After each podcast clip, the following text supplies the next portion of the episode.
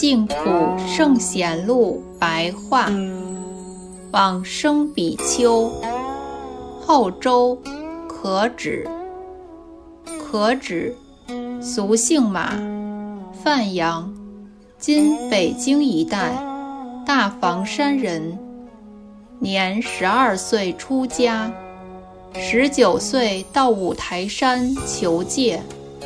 感得文殊师利菩萨灵光照出他的身体。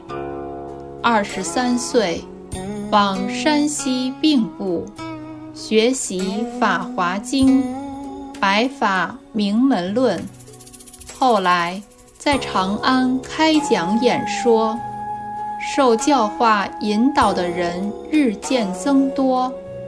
不久之后，回到故乡。当时，母亲仍然在世，于是每日持钵乞食以供养母亲。可止法师常年持诵《金刚经》，晚年居住在长寿净土院。